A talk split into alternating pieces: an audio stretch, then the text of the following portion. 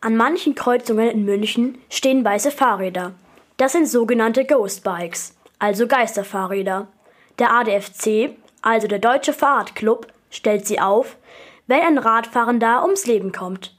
Auch an der Corneliusbrücke steht jetzt so eins. Hier ist vor wenigen Wochen ein Elfjähriger von einem LKW erfasst worden. Wir haben mit Andreas Schuster von Green City gesprochen, wie sich die Stadt verändern muss, um sicherer für Radfahrer zu werden. Das Wichtigste an Kreuzungen ist, dass dich die verschiedenen Verkehrsteilnehmerinnen sehen. Und dafür muss man eventuell auch mal Parkplätze wegmachen, damit man die Sicht hat. Dann müssten die Straßen eingefärbt sein, sodass man weiß, hier kreuzen Radfahrende. Was wir auch fordern, ist, dass die Radler ein bisschen weiter vorne sich aufstellen können, damit die Autofahrer oder Lkw-Fahrer sie sehen.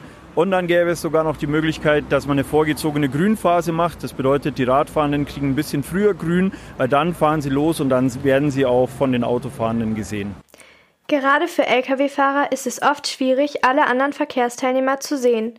Sie haben einen sehr großen sogenannten toten Winkel. Das ist ein Bereich nah an der Seite des Fahrzeugs und diesen Bereich können Sie über Ihren Spiegel nicht sehen. Dafür gibt es aber technische Hilfsmittel. In technischen Einrichtungen könnte man direkt an der Kreuzung Trixie-Spiegel einsetzen. Ein Trixie-Spiegel ist ein Spiegel, der an der Ampel angebracht wird. Wenn der Lkw-Fahrer reinschaut, sieht er praktisch den neben sich stehenden Radfahrer. Und im Lkw selber kann man Abbiegeassistenten verbauen. Da stoppt dann im besten Fall der Lkw, sobald ein Mensch eben im toten Winkel des LKWs sich aufhält. Solche Lkw-Assistenten müssten von den Fahrzeugherstellern in die LKWs eingebaut werden.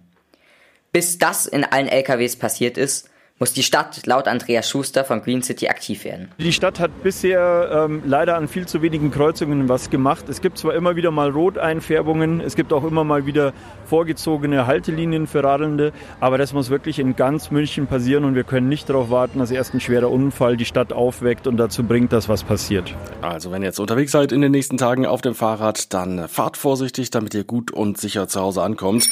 Und ähm, für alle Fahrradfahrer habe ich jetzt noch einen besonderen Song herausgesucht, der schon ein bisschen, äh, ja, ein, ähm, ein paar Jahre auf dem Buckel hat, sage ich mal, schon über 40 Jahre. Aber er passt zum Fahrradfahren, heißt äh, Bicycle Race von Queen. Bicycle, bicycle.